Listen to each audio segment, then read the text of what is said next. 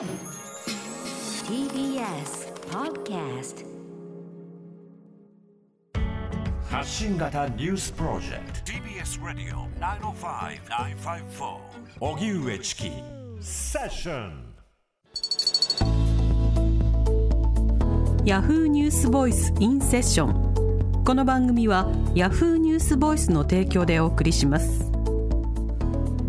ここからは Yahoo ニュースボイスインセッションヤフーニュースボイスはインターネットメディアヤフーニュースの中にあるコンテンツで私はこう思う。今これを伝えたいという意思を持つ発信者が自ら視聴者に語りかける動画メディアです。今回ヤフーニュースボイスと荻上チキセッションがコラボしてインターネット動画とラジオの2つのメディアで配信放送。それがヤフーニュースボイスインセッションです。では今日のゲストお笑い芸人横澤夏子さんです。よろしくお願いします。よろしくお願いします。では簡単にプロフィールご紹介します。横澤夏子さんは新潟県のご出身です。高校卒業後お笑い養成学校に入学。音楽の先生やちょっとイラッとくる女など一人コントで人気を博しテレビラジオで活躍する一方2児の母として育児体験を SNS などで発信していらっしゃいます。今聞きたい当事者からの声私はこう思う。ヤフーニュースボイスインセッション。今日のゲストは横澤夏子さんです。さて横澤さんはあの現在育児した上で、はい。なおかつお仕事もされていらっしゃるということですけれども、出産前から様々スケジュールもはい。大きく影響あったんじゃないかと思いますが、はあどんな変化がありますか？もう、もうガラッと変わりましたね。今までは吉本からいただいたメールを、そのままそれにと 沿って私がおのおの現場に行ってたんですけど、はい。なんか子供が生まれてからは、このお仕事いかがですか？何月何日何時からです？うん。って言われて、それで、あ、じゃあ子供が保育園行ってる時間かな？とか、あとは、あの、もし保育園の時間外だったら、じゃあ夫が仕事調整してくれるかなとか、もしそれでも無理だったら、じゃあベビーシッターさん捕まるかなとかって、はい。その結構そのスケジュールを、いろんなスケジュールを組み合わせて、大丈夫だっていう仕事しか今受けられないっていう状態なのでん、ちょっとまた全然変わりましたね。はい。例えばその地方営業とか、あできる仕事とできない仕事っていうのはどうですか？確かに、できる仕事、できない仕事っていうと、やっぱり、その地方のお泊まりとか、はい。なんかそういう旅だったりとか、すっごいご褒美ロケが多いじゃないですか、ああいうの。はいはい。そういうの一切行けなくなっちゃいましたね。なんかやっぱり、一日一回なんか子供に会いたいなっていうのもまああったり、そうですね、できない仕事結構増えてきてる気がしますね。ちなみにご褒美ロケって何ですか？だからそれこそ、はい。金沢に行って、お泊まりで温泉使って、美味しいご飯食べて、お酒飲んで、あで、また次の日も朝からロケみたいなのとか、あと海外とかもあるじゃないですか、ご褒美ロケ。うんうんうん。なんだこれ、芸人になってよかったみたいなロケが、このために私芸人やってたのかもしれないみたいな、今までなんかいろいろ頑張ったからこのご褒美ロケの仕事取れたんだぐらいの、はいなんかご褒美ロケは最近行ってない気がしますあ。ね。うん。はい。その、託児とか、はい。あるいはその、まあ、保育所とか、そうした環境については、どういうふうにお感じになりましたか？それこそありがとうございます。あの、吉本の劇場に託児所を作りたいって思って、はいはいんなとこで行ったら、なんと作ることができえて、本当ですか？そうなんです。吉本の大宮の劇場に一つだけなんですけど、はい今、でも不定期で、ちょっと今コロナ禍の状態でお休み中なんですけど、月に一回コロナになる前は不定期でやられ、やらせていただいてて、うん。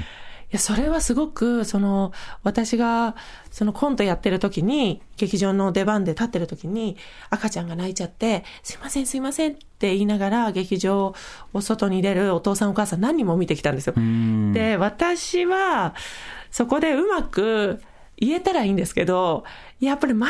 才の先輩方とか漫才師の方々って、あれ？ちょっと赤ちゃん大丈夫ですよ、静かにしなくてもいいんですよとか、うん。面白い言葉言えるのに、私は何も言えなくてうん、ただただなんかネタを続けることしかできなくて。ああ、なんか難しいなって思ったり、それこそアルバイトでもベビーシッターの資格を持ってベビーシッターやってたりしてたんですよ。はい。だからそれの時に、あ、お母さんってこんな大変なんだっていうことを知ったんで、うん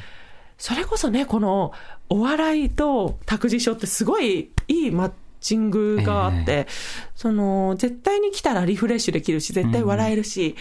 もうお笑いぐらい90分ぐらいちょっと子供と離れて、思いっきり腹の底から笑ってほしいっていう気持ちで、託児所作ったら、やっぱね、預けに来てくれて、その時は私出番なく、あの、託児所のメンバーとして、普通にあの、保育士さんと一緒に、私が、そうです、ベビーシッターとして見るんですけど、終わった後、お父さんお母さんがもうめちゃくちゃ晴れやかな顔で、もう楽しかったですみたいな感じで、もう目をうるうるさせてありがとうございましたって言ってくれて、なんかネタ以外にもこういう喜んでいただく方法ってあるんだってそこで初めて知って、うん。これは吉本がね、託児所作ったらめちゃくちゃいいじゃないって言って、まあいろんなところにできたらいいな。だから、いつかは全劇場に託児所作れたらいいなってすごい思ってるんですけど、うんうんやっぱすごく、あの、リフレッシュにもなるんで、いいなって思うんですよね。そうですよね。はいまあ、おそらくその、例えばネタの最中とかに、その騒がれる方が、赤ちゃんとかいたりして、はい。例えば漫才とか漫談でいじりやすい方の人と、そのコントとか、しかも舞台装置がありで、世界観が強いものとかだと、多分本人の力量云々とはまたちょっと違う、対処しやすさとしにくさってある気がします。特にピンとコンビだと、コンビの方が二人でちょっと、あの、おやおや赤子さんも元気でみたいな。感じで、ちょっと小ボケを入れて、突っ込むとかがしやすいので、そう。あの赤ちゃんもマナーモードでお願いしますねとかいう先輩がいて、ね。面白いと思うけど、うん。でもなんかもし私が言って、もし本当に傷つけちゃったらどうしようとか、はいはなんかフォローの人がいないからとか、うわーってなんかそこで追い込まれて何も言わない、言えないっていう選択肢を取っちゃって、ねえ、難しいんですけど、フォローする側でいたいっていう気持ちはとても強いんですか？はあ、確かに。そうですね。なんか、まあ、いつか、吉本の劇場、そんないっぱい託児所が増えたら、はいじゃあ私の子供もね、預かってもらえたりとかするのかなとか思ってたんですけど、でも結局劇場の90分のね、公演を見るっていう機会が、はい。お父さんお母さんそんなもう産んでからはそんなないんじゃないかなとか、うんやっぱ映画に行くのも、ね、なかなかタイミングがないと全然いけなくて。ね。まあ、だから3年から5年は我慢するものみたいなそうなんです感覚あるでしょうね。ありますよね。で、それで私も、あの、リトミックの先生の資格も取って、あの音楽、リズム。体操の。リズム体操の。はいなんで、それが、その、託児所に預けたお子さん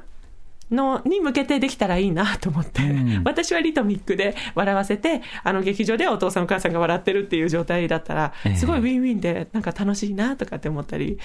でいろいろ夢は膨らむんですけどね、なかなか今できてない状態ですね。なるほど。でも実際、その、例えばご自身が受賞で獲得した賞金も含めて、はいそしたら育児環境の改善に使っていきたいっていうものは非常に強いんですね。そうなんです。でも、その、それも、まあ、ザ・ W っていう女芸人の大会で、その、賞金が1000万だって言って、その1000万をどう使いますかって絶対聞かれる質問なんですよ。なんで、それ、絶対託児所に使いますって言って、そうすれば、一番大きい記者会見だったんで、うん。もう絶対この発言どっかにネットニュースにしてもらうためにみたいな、ネットニュースにしてくれよっていう気持ちで言ったんですよ。はい。で、そしたら本当見事にネットニュースにしてくださって、ん。何社か声をかけてくださって、やっぱり実現した。その、私の夢だったんですよね。ええ。だから、いや、それは、その、あれ、とにかく絶対に1000万は使う予定でしたけど、でも結局優勝できなくて、そのん1000万、ちょっと何もできないじゃんみたいな感じだったんですけど、はい。その、この発言が、その、なんて言うんでしょうね、大きな会社だったりを引き寄せられたって思うと、すごい嬉しいというか、いい、良かったなと思って、それはすごく自分策略じゃないですけど、うん。やっぱああいうところ大きいところで、やっぱ言っていくべきなんだなってすごい思いましたね。問題提起にもなりますし、そうですね。その託児所のニーズとか、まあ、いろんなニーズも感じられたと思うんですけど、その、今までネタとしては、まあ、ある種、あるあるはい。ネタとか、観察ものが多かったりしたじゃないですか。あーはい。こういったネタ作りの内容にも影響するところというのはあるんでしょうか？ああ、確かに今まで出会った女性を私はネタにしてきたんですけど、えもう今出会う女性というかね、もう娘しかいないみたいな状態で。でも、そうなると、ああ、なんか、なかなかね、あと、まあ、いろいろ仕事先でも出会って、私は出会った女性をすぐメモして、すぐね、ネタにできるように、ずまあ、貯めておいてたんですけど、そのメモする時間がもうなくなってしまって、はい全然メモが溜まっていかない状態なんですよね。だから、ああ、やっぱり、なんかネタを作れないというか、ん多分もっと容量いい人だったら、ネタを作る時間とか子育て中にも設けられるんでしょうけど、もう今はいっぱいいっぱいみたいな状態で、全然単独ライブを開催するっていうところまでは全然いけてないんですよね。うんなるほど。はい。それこそ、例えば、あの、中高生に向けたネタをする綾小路きみまろさんはいはいじゃないけれども、託児的な、その、託児所がある小屋で、で、両親とかいろんな育児関係者を招いて、で、育児ものあるあるとかをはいはいネタとして取り組むみたいなものとかだと、すごい。なんかとても喜ばれそうな気はしますよね。お母さんネタとか、うん今まで作ってたお母さんネタ、それこそお母さんになりたいと思って、憧れのお母さんネタがたくさんいっぱいいたんですよ。それこそ、あの、肩に、あの、子供にシール貼られてきちゃったお母さんとか、仕事場にシール貼られて、もうやだ、熊さんのシールとか、やだ、うちの子またここにもとかっていうシールのお母さんがいたんですけど、うんうん実際にシール貼られて私仕事の現場来たことがあって、はい。その時に、あやだっつって捨てたんですよ。なんか、あ、リアルって違うんだってやっと気づいて、はいはい。あとベビーカーに乗らない子供っていうネタがあって、早くベビーカー乗りなさいよ、乗らないの？もうとか言って、ベビーカー乗りなさいよ、乗らないの？もうって、もう、その押し問答をずっとやってるお母さんネタがあったんですけど、えいざ乗らないのって言われても乗せなきゃいけないから無理やり乗せるんですよ。それがリアルなんだって思ったり、ん。なんか、ああ、リアルって全然違うんだなっていうのはいはに最近ぶち当たって、あるあるって何だったんだろうとか思ったり、うんなるほど。それこそね、なんか、あのベビーカーに乗せないって。でももう乗せたいけど乗せられないときは、やっぱもう両手に抱えるしかないっていうので、うん本当にうちの上の子を、もう、生きのいい鮭のようにこう、はいはいはい。なんかもう持ち帰るみたいな。うん、両手で脇に抱えて。そうです、そうです。今のお話伺ってると、はい。その以前作ったその育児ネタとかと、その以後あの考えたぶち当たった育児の現状と比較した、なんかこう横沢ビフォーアフターみたいなもので、前にあの経験してたやつはこうだけど、実際にやってみるとこうだみたいな。聞いててすごく面白かったでちょすよね。っと単独ライブの作家さんに入っていただけないですか？すごい。すごく救われる方いると思いますね。本当ですか、うんこのシールが全然剥がれないっていうのも。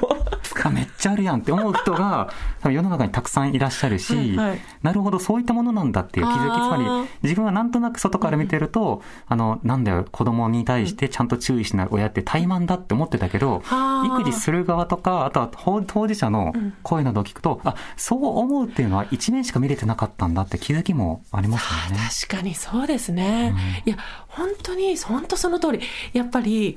自分が当事者になると、見えなくなるものもあるんですよ。なんか、うんもうずっと同じことで、でも1分過ぎると、思い出になったりしてるんですよね。なんか、その瞬間が結構、面白くて、自分の中でちょっと俯瞰するというか、うわ、私めちゃくちゃ怒っちゃった、みたいな。なんで怒ったんだっけみたいな。あ、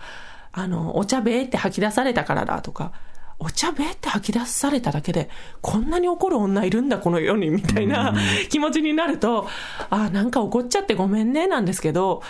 なんかそこの1分前の渦中にいる私ってもう、うわーって爆発してるというか、パニック状態になってるんで、えなんか周りが見えてない状態なんですけど、ちょっと経つだけで、